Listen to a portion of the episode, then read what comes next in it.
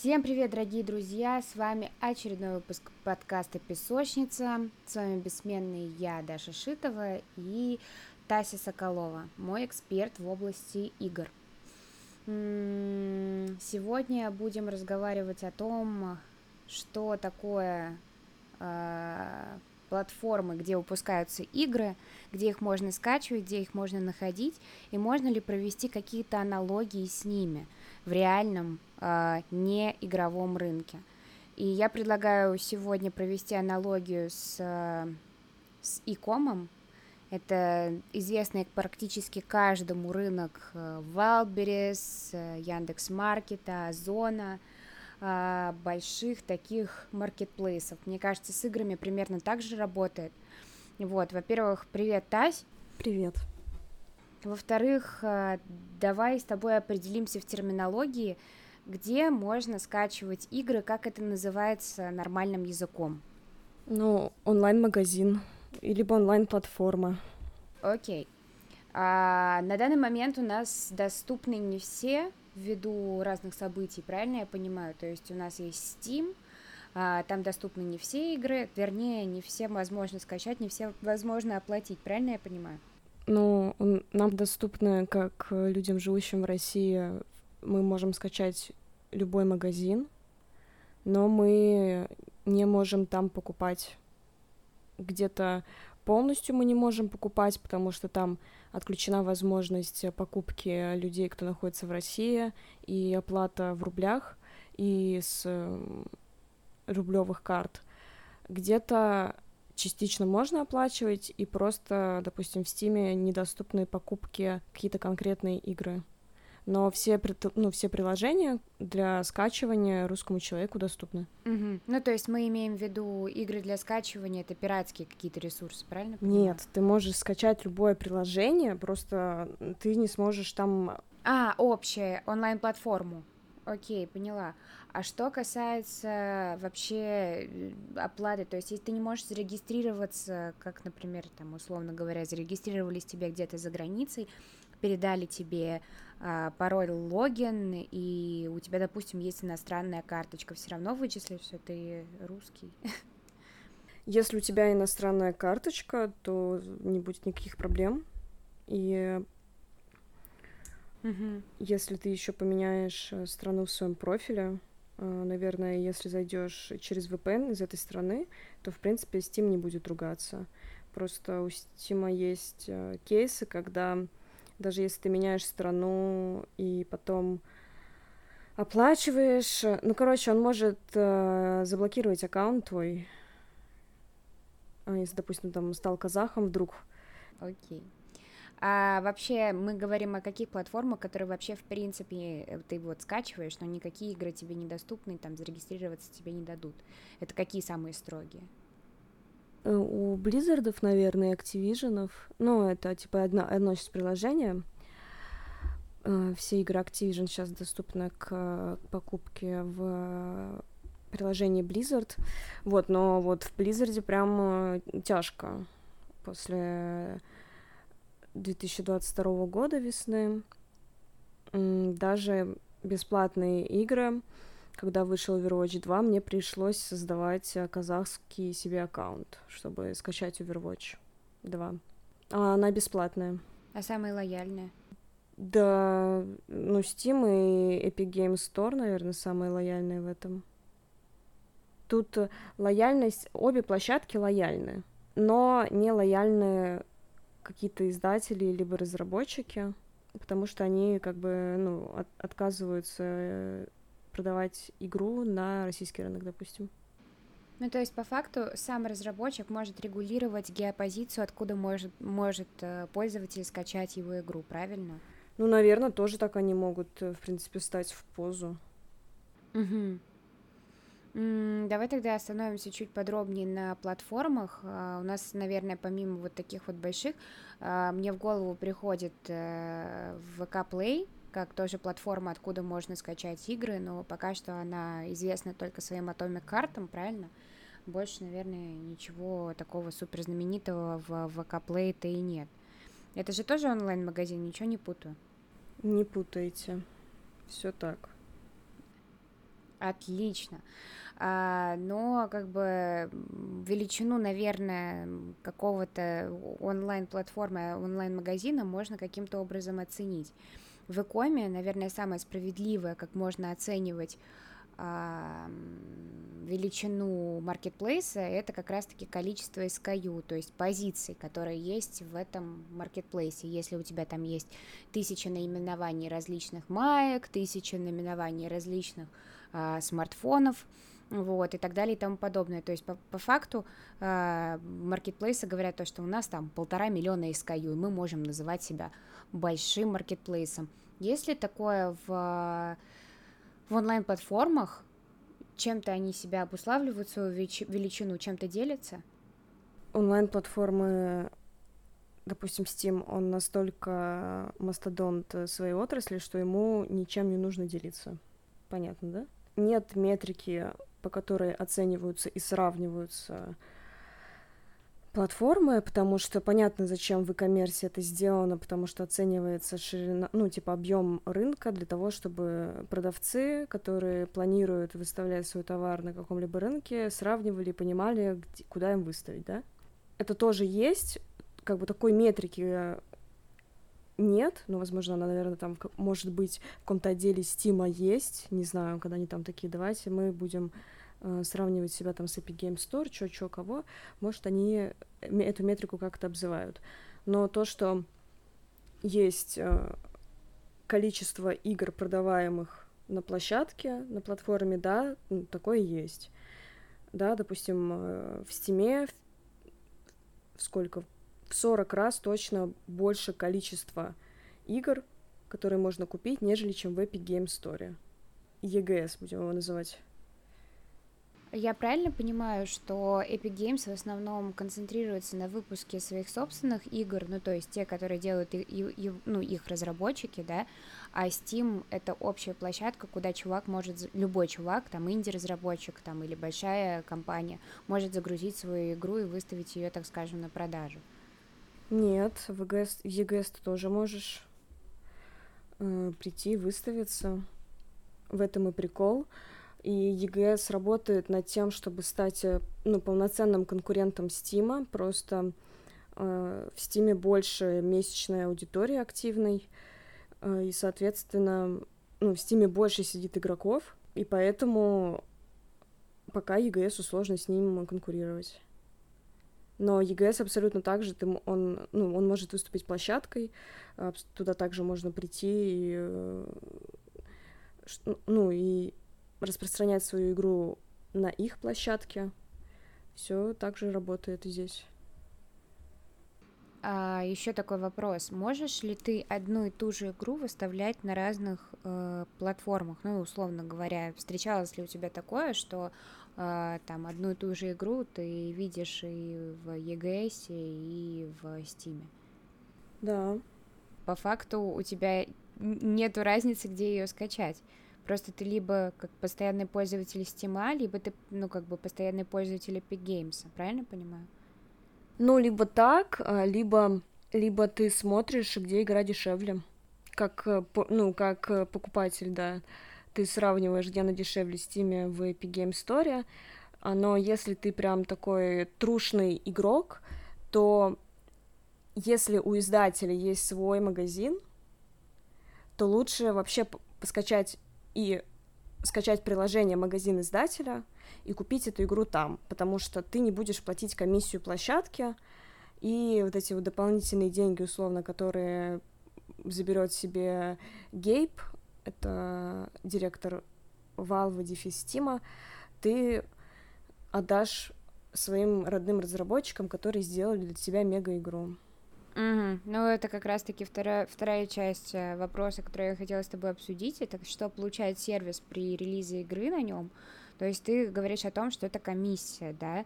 А, получается, что, ну, будем откровенны, то же самое существует и в Коме.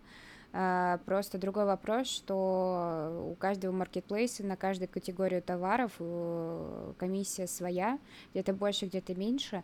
А, и также есть еще там цена за хранение товара на складе. А, если такое в, ну, типа, в играх, ну, то есть, понятное дело, что мы платим за физическую аренду в икоме, ну, то есть мы занимаем место на полках, если там товар залежится долго, а в, там, в компьютерных играх как будто бы полка не, не занимается физически, занимается, наверное, место на сервере, сколько весит игра там и так далее.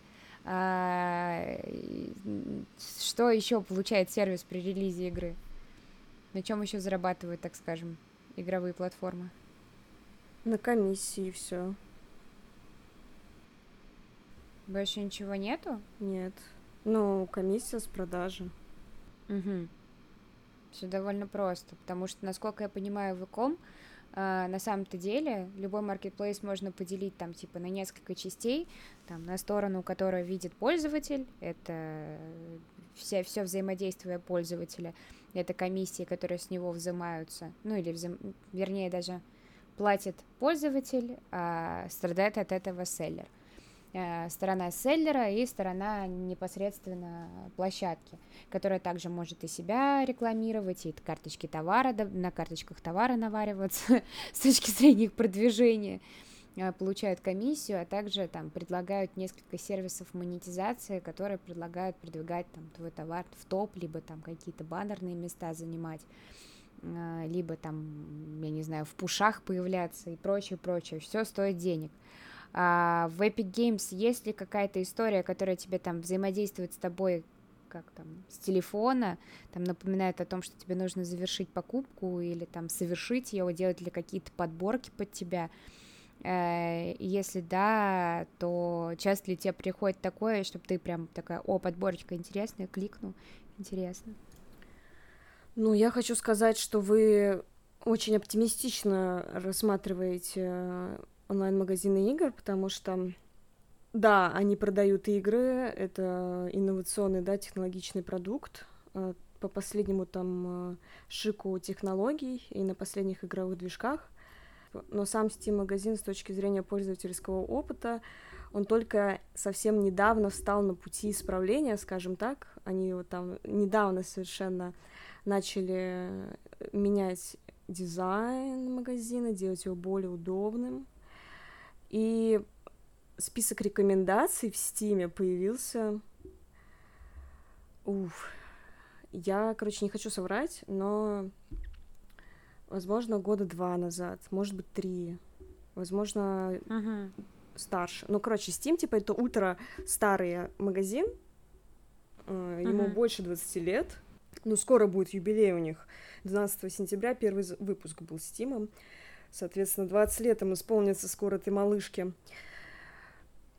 И вот э, это, этот сервис уже работает так долго, но вот до рекомендаций они дошли совершенно недавно.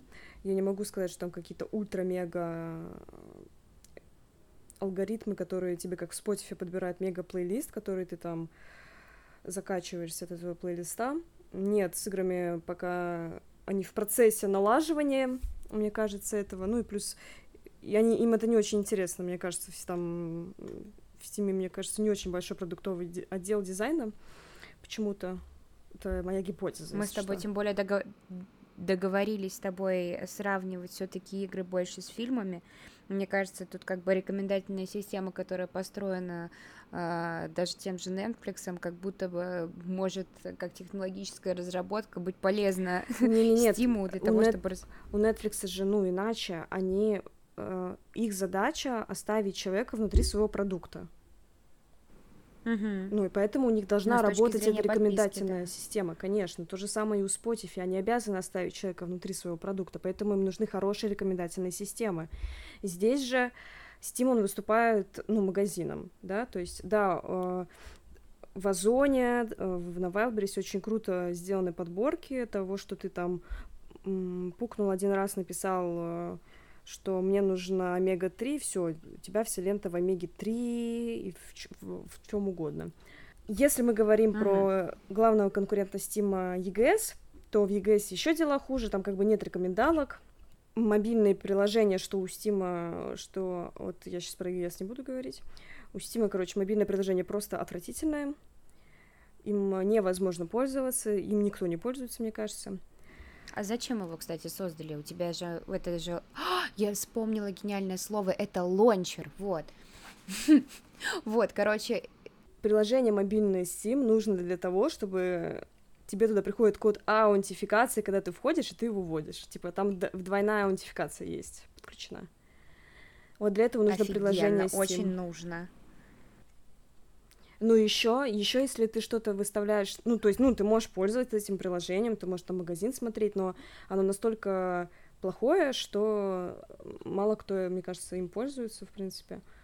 Ну, типа отложить в корзину, чтобы ты потом с компа оплатил, что ли, и начал играть? Нет, ты можешь, и, мне кажется, с мобилки тоже купить, но я не покупала. Угу.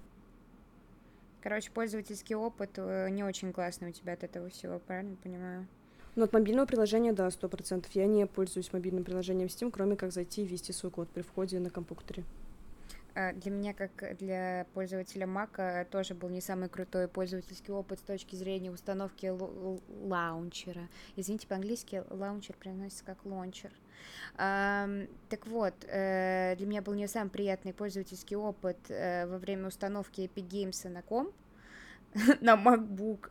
Это было просто отвратительно. Я, наверное, час сидела его загружала, и там еще куча каких-то дополнений, только скачал, потом еще где-то зарегистрировался дополнительно, раз зарегистрировался, два, три, как будто бы я создаю ИП, а не э, регистрируюсь в каком-то сервисе, который мне поможет скачать одну единственную игрульку, в которой мне порекомендовали друзьяшки поиграть. Вот, ну, то есть э, для меня, как для новичка, это все очень сложно и долго и муторно. Как же было 20 лет назад, э, я даже боюсь спрашивать, или раньше, до того, как э, начали улучшать всю историю. Мне кажется, это как в страшном сне. Один раз скачал и дальше. Ну, мне кажется, 20 лет назад еще как бы не было такого приложения, через которое ты мог покупать. Все-таки пока еще тогда господ... господствовали диски. Да, да, да, тут тоже согласна. Который сейчас раритет и предоставляет определенную ценность. Э, как арт-объект, скорее. Uh, ну смотри, если там нет никаких продвижений рекомендательных систем, ну то есть рекомендательные системы вроде есть, но они костылями сделаны, то как вообще разработчику uh, продвигать свою игру? Ну то есть, кроме того, что ты думаешь о том, выстрелит она у тебя или нет, ну то есть как построена система, то есть выходишь ли ты в топ после того, как там твоя игра перевалит за, там, скажем, 100 скачиваний или что-то подобное. И имеют ли ну, играют ли роль какие-то возвраты игры? Ну, то есть ты же можешь попробовать игру, не понравилось, вернуть, и тебе, соответственно, капнет денежка обратно. То есть влияет ли не только скачивание, но и сгрузки тоже? Давай будем тогда про одну платформу говорить Steam. Да, давай, как, для простоты счета. Во-первых, для простоты счета, во-вторых, Steam на данный момент намного больше Epic Game Store все-таки. В Steam там порядка более 40 тысяч игр. А, в Epic. Game Store там больше тысячи, не знаю, может быть, там уже ближе к двум. Актуальной статистики на 2023 год я не нагуглила. Вот. Как продвигать свою игру?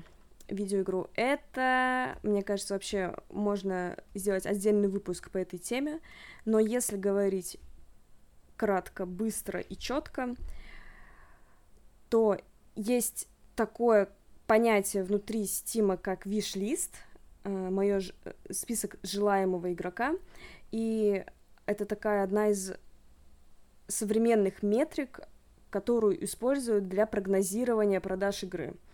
Соответственно, маркетинг, отдел маркетинга игры там или издателя пытается до релиза игры собрать определенное количество виш-листов, и вся маркетинговая как бы стратегия и деятельность направлена на сбор вот этих вот виш-листов.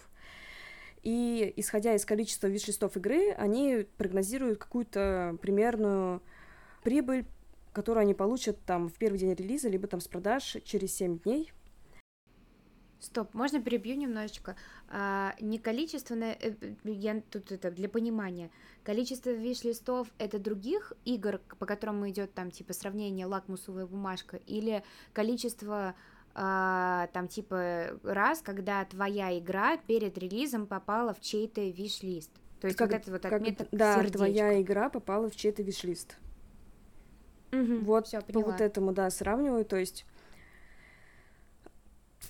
там э, недавно там выходила статья, в которой давали аналитику, ну, точнее, расчет того, э, какое количество виш-листов и как они, ну, в какое количество продаж они конвертируются, да, то есть там, если у тебя порядка тысячи человек добавили твою игру в виш-лист, там наступил день релиза, прошла одна неделя, то хорошо, если ее купит 30%. То есть 30% это прям ультра оптимальная штука. То есть если там из тысячи виш-листов у тебя 300 продаж. Угу, угу, поняла. Вот, это э, такая ключевая метрика, по которой целятся и которую можно измерять, наверное, в магазине самом, внутри площадки.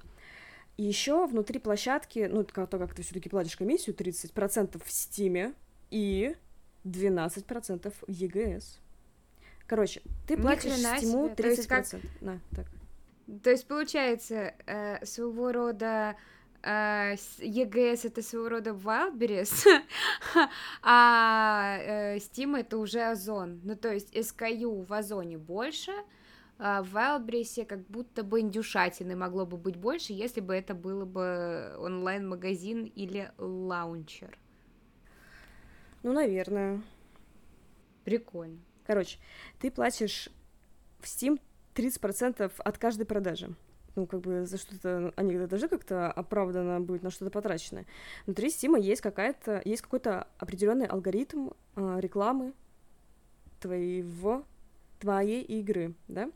Во-первых, там можно заплатить денежку, и тебя покажут, а, когда там заходишь в Steam, у тебя такой попапчик, типа, новинки недели там или еще что-то рекомендуемое. Ну, такая, короче, на компьютере Э, такое окошко вылезает, и ты можешь как бы пролистывать. Я всегда его закрываю, но, может быть, кто-то и пролистывает, я вот не знаю. Вот, в принципе, можно туда залететь, и плюс э, внутри Steam есть алгоритмы, которые могут твою игру, если она как бы станет виральной, они могут ее подтолкнуть. То есть, мне кажется, тут... Ой, бля, короче, мы не будем углубляться в Дербери, договорились, да, что про маркетинг видеоигр мы сделаем отдельный выпуск.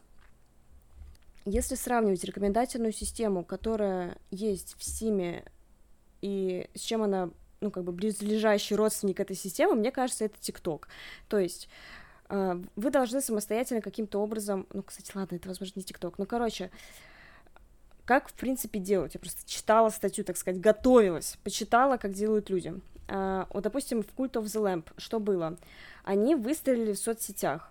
Они очень сильно выстрелили в Дискорде, еще сильнее выстрелили в Твиттере, но еще сильнее выстрелили в ТикТоке. И у них прям четкая корреляция между охватами в соцсетях и количеством продаж э, их игры. А, соответственно, ну, типа, э, игра получает внешний трафик, Steam получает внешний трафик, понимает, что на игру начинают заходить люди, и у него подключаются его внутренние алгоритмы, которые такие, а, какая-то виральная игра, интересная, оп оп оп оп оп и они начинают как бы ее толкать, типа, там, популярные новинки, есть там вкладка такая. А, они могут ее, а, там есть как бы плиточки такие с играми, да, а, могут попадать в подборки рекомендаций, которые костыльные, но есть. Плюс, если ты заходишь в какую-то игру, пролистываешь донизу, там есть похожие игры. Вот туда еще можно попасть. То есть внутренние алгоритмы продвижения игры тоже есть, но на них опираться не стоит так сильно, и лучше опираться на внешний трафик какой-то, особенно если вы там неизвестный какой-то издатель. Угу, угу, поняла. Ну, то есть, фактически извне. Но смотри, с другой стороны, как будто бы Стиму же выгодно получать внешний трафик или увеличивать, так скажем, свою клиентскую базу. И фактически они как будто бы должны, ну, то есть, э, формально выглядит так, что Uh, у тебя как оставалась комиссия 30% вот на твой риск, типа, выстрелит игра или не выстрелит, и дальше ты занимаешься своим маркетингом игры буквально самостоятельно, ну, либо там с помощью э, паблишера, совершенно неважно. Вот, ну, короче, за, занимается этим не Steam. И таким образом э, ты приводишь ты извне трафик или внутри его, как каким-то образом генеришь, совершенно неважно, у тебя остается все равно твоя фикса 30% комиссии. Ну да, но там еще есть плюс, э, там еще есть, короче, у Стима есть еще такая типа хитрая штучка, которую они недавно ввели, как раз-таки это чтобы как-то сгладить вот эту разницу с ЕГС. У нас э, есть такое в страховых взносах, допустим. Э, есть страховой взнос там 32%, в зависимости, там еще есть надбавка за риск и надбавка там за медицину какую-то. Короче, ну не суть. И потом, когда переваливает э, заработная плата за верхнюю, верхнее значение, то страховые взносы, они уменьшаются. И ты платишь там не 32%, а ты вот, за, ты вот от суммы, которая перешла верхнюю границу, платишь уже меньше.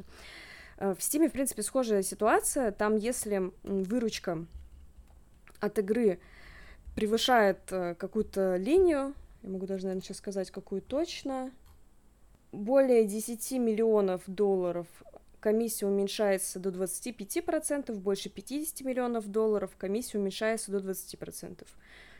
Ну, то есть это типа такая скидочка большим чувачкам. Угу. Но типа это работает только если ты подписываешь страховой взнос, ну типа как галочку в самом начале. Да блин, нет! Куда? Это... Какой страховой взнос? Все перепуталось у вас, Дарья. Я просто аналогию привела. А, у нас а, в России а, также а, типа с зарплатой страховой взнос. Все. А, как НДФЛ, господи, типа у тебя, если ты богатый, ты платишь чуть больше. Наоборот. В смысле? Со страховыми взносами наоборот, и в Стиме наоборот. Если у тебя выручка ну, больше да, 50 да, да, миллионов, я, я понимаю, платишь но... 20%. Да, да, у нас просто в стране обратная история. Зарабатываешь много, плати... Ну, короче, прогрессивный типа налог, типа. Поняла, поняла, прикольно. Помогают зарабатывать только большим ребятам. С другой стороны, деньги нужны совершенно другой категории людей. Вот, но на самом деле, правильно же я понимаю, что даже у какого-то очень крутого э, разработчика игр может случиться так, что игра у них ни хрена не выстрелит. И как бы у них эти миллионы могут не заработаться. Ну, что ты тут подразумеваешь под э, выражением выстрелить? Ну, наверное, ну, у большого издателя сто процентов есть какая-то минимальная цифра плановых продаж. Да, то есть это то, в что они метят, то, в что метит их маркетинговая, маркетинговая компания, э, то ну, то есть, скорее всего, это как бы точка безубыточности, то есть это выйти вдоль, но знаю там всяких Ubisoft и Electronic Arts, то э, это не точка безубыточности совершенно. Может ли она, игра у больших чуваков не выстрелить? Да. Может ли она быть убыточной? Да. Такое может быть.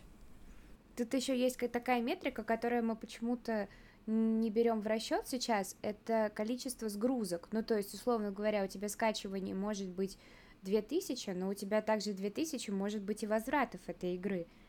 И Тут чуть иначе это работает. Смотри, в Стиме ты можешь вернуть игру, если ты поиграл в нее менее двух часов.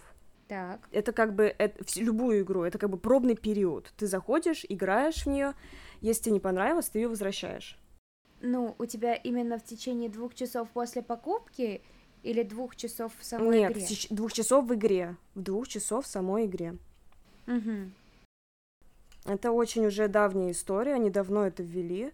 Э, и это...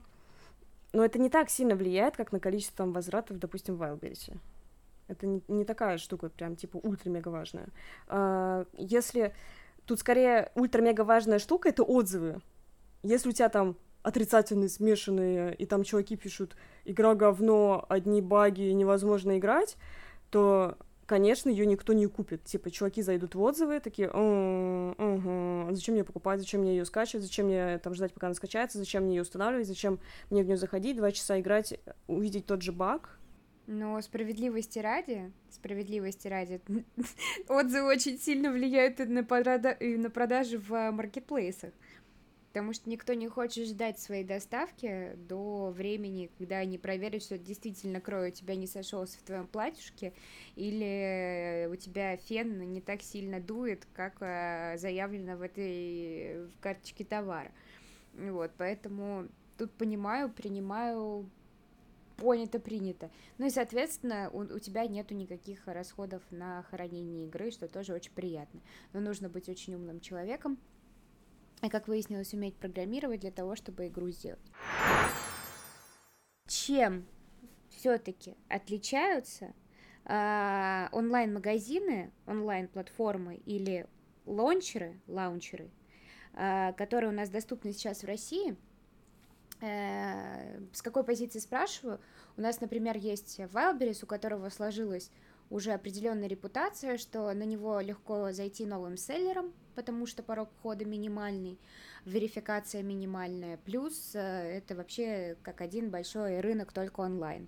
А, Озон имеет репутацию компании, где там можно купить что-то, там, начиная от книг, доступно, заканчивая одеждой, в общем, как будто бы тут больше отличается качество и брендинг. А Яндекс Маркет у нас славится техникой в основном. Полагаю, что как-то связано с тем, что Яндекс технологичен. А, если такое в онлайн-магазинах с играми, и если есть, то как они вообще отличаются, есть ли какое-то предубеждение или мифы о каждой из платформ? Насчет каких-то предубеждений, наверное, нет, потому что каждый разработчик и издатель стремится выйти на всех платформах, которые могут быть. То есть EGS и Steam. ладно, ладно, там, наверное, еще в Гоге. Гог тоже есть такая штука, короче тоже э, магазин, то, в принципе, что отличает, наверное, то, что так как EGS, у них как бы материнская компания, это компания, у которой свой игровой движок Unreal Engine, то, соответственно, в EGS процент игр, которые сделаны на их движке, он выше. И еще там есть Fortnite, это их игра. И в Fortnite ты можешь поиграть только в EGS и, и там через Xbox, по-моему, Xbox лаунчер, потому что она кроссплатформенная. И через PS лаунчер. Вот. Ну, короче, это, наверное, такое ключевое отличие. PS расшифровывается как PlayStation для тех, кто как я. Соответственно, наверное, ну, тут вот так я бы только поделила. Но еще сейчас, наверное, то, что начинает характеризовать Steam, в отличие от других, что он достаточно открытый, и там пока не такая большая есть цензура и не такая большая как бы система проверки, и там прям есть такая жесткая индюшатина, потому что, в принципе, для того, чтобы тебе залить игру в Steam, тебе нужно сделать прям минимальный минимум, который только может быть. Типа ты покупаешь за 100 долларов себе ну, типа членство в Steam Developers, короче, что типа разработчик Steam, у тебя доступен становится слот для выставления игры, и ты можешь выставить игру. И там, короче, много сейчас еще всякой штучек, э, дрючек, там есть всякие визуальные новеллы, и визуальные новеллы с женщинами, Угу. Вы поняли, про что Понял. я говорю? Абсолютно точно. Вот, еще там прям есть какая-нибудь жесткая индюшатина, индюшатина, нарисованная в. И, наверное, вот сейчас вот этим Steam сильно отличается от EGS, потому что в EGS э, все-таки не так, не такая волна. О, такая сейчас молния была за окном, жесть.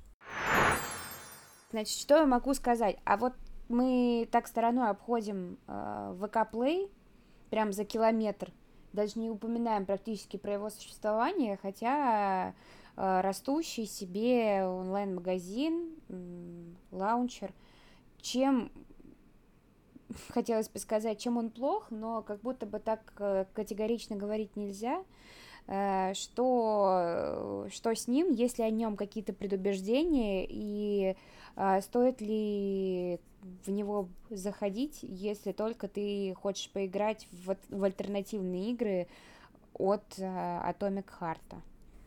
Ну, во-первых, мы уже обсуждали VK и мы сошлись на том, что VK это, в принципе, круто и хорошо. Ну и плюс вот, ну, ничего личного к дизайнерам продуктовым особенно, которые сидят там в стиме или в Америке, но сори вообще, вот вашим приложением прям почти невозможно пользоваться. да, а, ВК Play, э, ты как бы уже сразу знаешь, что там с точки зрения пользовательского опыта и пользовательского удобства будет лучше в 100 тысяч раз.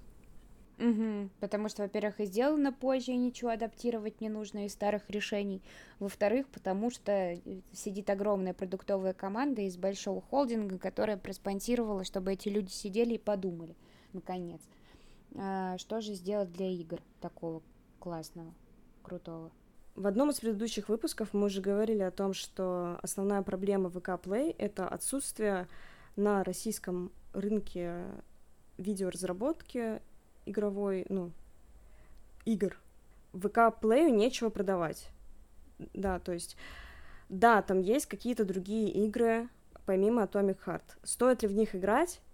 Нет, я бы сказала, что нет, не стоит.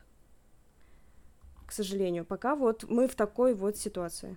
А скажи, э, это же игры платные? Там есть и платные, и бесплатные, ну, как и в Steam, и в Epic Games Store. Epic Games, как бы, в EGS Fortnite есть что, бесплатная игра? Я, э, это я помню. А скажи, э, какая там ценовая политика, если говорить не про Atomic Heart? В смысле ценовая политика? Ну, сколько стоит в среднем одна игра? То есть, наверное, там полазила, посмотрела, тем более, как ты говоришь, выбор не особо большой. Ну, 400 рублей 300. О, норм. А там написано, сколько времени в игре ты будешь проводить? Ну, это, это не пишут обычно в играх, Дарья, это надо гуглить. Ты либо из отзывов узнаешь о том, сколько у тебя будет времени в игре потрачено, либо гуглишь, да? Да, ну я типа, допустим, я гуглю, то есть ты, ты там пишешь, допустим, hates gameplay hours, и тебе там пишут full complete, main story, типа сколько часов занимает прохождение. Угу. Тася тайм, тайм-менеджер, она очень хочет расписывать свое время посекундно. Сколько времени ей потребуется, чтобы пройти игру? Ну да, Очень правильно, да. я тоже так думаю. Просто я тут, наверное, сторонник того, чтобы везде показывать время, потому что, ну, блин, у тебя же в фильмах показано, сколько длится твой фильм, а в треках показано, сколько длится трек. Ну, типа, ну, почему вот не, не знаю, показать, не сколько согласна, проходить игру? Не согласна. Ну почему? А ну, зачем? Ну потому что, есть, ну, а почему? А почему ты должен знать, когда игра закончится? Типа в этом же и суть игры, что ты не знаешь, когда она закончится и что конец. Типа в фильме, ну, в фильме ты сидишь а такой, фильм? оп, часочек прошел, и ты уже понимаешь, что вот сейчас уже где-то середина истории. А в игре ты, ты не знаешь. Ты не знаешь, где середина. Ты узнаешь, где конец игры, когда перед тобой появляются титры. И то есть одна игра, которая не закончилась после появления титров. И после вторых тоже не закончилась. Что и это типа был прикол. Это Death Stranding от великого Кадзимы. А, а, понятно. Да, там типа были титры, а эти титры не последние, там еще надо было поиграть, а потом еще одни титры, а, а, а, а, а, еще. Продолжаем, продолжаем, не отвлекаемся, не расстраиваемся, нам еще идти, идти. Да. Прикольно, интересно.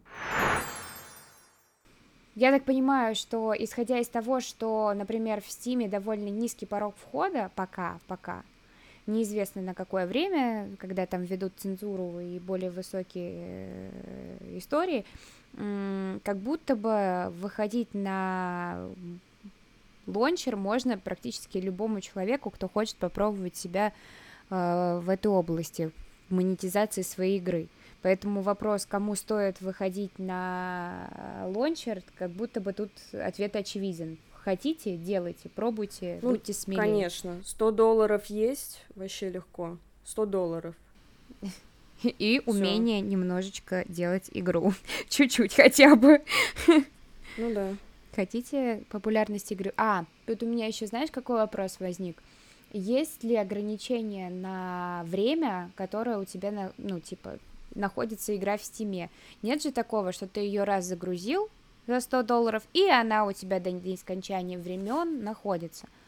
То есть наверняка же там движки устаревают, или там компьютеры выходят новые, еще что-то такое. Ну, то есть как будто бы у игры есть ее срок годности нахождения в лончере. Или такого нет? Нет такого. Могут разработчики не выпускать э, патчи, ну, то есть обновления, и на каких-то более современных устройствах игра может не поддерживаться. То есть, допустим, первый The Binding of Isaac, он вышел в 2014 году, он, у него нет поддержки на Mac устройствах. Нет, игра может там быть спокойно. Ну, то есть висит себе и висит. Так. Да, висит себе и висит, просто основная там проблема может быть, э, что на современных компьютерах тебе будет тяжело запустить какую-то старую игру. Ну, короче, если очень старые игры, то вам нужно там немножко будет э, побегать с бубном, чтобы запустить на своем новом современном компьютере ее. Обожаю танцы с бубном, особенно что касается игр. Понял, принял. А есть ли такие сервисы? Ну, то есть мы говорили о том, что после двухчасового игрового опыта, если там типа тебе не пон... если в рамках двух часов ты поиграл и такой типа не понравилось, ты сдаешь игру. А если ты поиграл после и хочешь с кем-то поделиться игрой навсегда, типа не оставить у себя копию, а перепродать игру. Есть ли что-то подобное, что там, условно говоря, ну просто, есть ли что-то подобное? Нет, такого нет. Ты можешь перепродать игру, нет, ты можешь продать аккаунт, да. Аккаунт Саму игру, да, да, ну да, типа аккаунт продаешь. Саму игру нет. Ты можешь продавать вещи, которые тебе выпадают внутри игр, внутри торговой площадки Steam. Либо же внутри каких-то сторонних ресурсов, но там на свой страх и риск. Угу. А как это так? Ну, то есть у тебя только в Steam е можно так торговать э, своими, там, например, мечами, персонажами или еще чем-то, или в EGS тоже можно? В EGS нет, нельзя. А, уникальное торговое предложение попахивает монополией. У нас есть э, возможность, у нас Steam стал монополистом в плане того, чтобы продавать какие-то свои предметы э, шмота внутриигровых. Вот. Э, наслышана я о том, что люди делают на этом большие бабки. Даже, например, вот у меня коллега рассказывал о том, что э, он даже купил себе компьютер на проданный меч. Ну, то есть, это жесть, я не понимаю, как это вообще возможно. И реально или есть такое, или просто чуваку повезло.